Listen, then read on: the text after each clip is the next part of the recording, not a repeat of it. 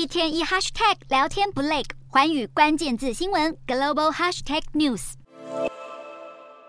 咳嗽不只是许多人感冒生病时不堪其扰的症状，因此非处方咳嗽糖浆的发明也造福了世界各地不少民众。只不过本该是救命药物的咳嗽糖浆，竟然夺走了超过三百名孩童的性命。世界卫生组织 WHO 二十三日发布声明，表示去年在甘比亚、印尼以及乌兹别克已经有超过三百名五岁以下的儿童因服用某款咳嗽糖浆而死于急性肾损伤，而主要的致死原因是这些有问题的咳嗽糖浆中含有非常高浓度的二甘醇基乙二醇。WHO 解释。这些污染物是用在工业溶剂以及防冻剂中的有毒化学物质，即使误食少量也有可能致命。除了甘比亚、印尼和乌兹别克外，由于出问题的咳嗽糖浆也有在菲律宾、东帝汶、塞内加尔以及柬埔寨进行贩售，因此这些国家都有可能受到影响。对此，WHO 已经对四间印尼制造商发出警告，并且进行调查。WHO 稍早也要求将印度两家药厂所生产的问题咳嗽糖浆下架。WHO 在声明中也呼吁各国采取立即行动，保护全球儿童免于被污染药物危害身体健康的威胁。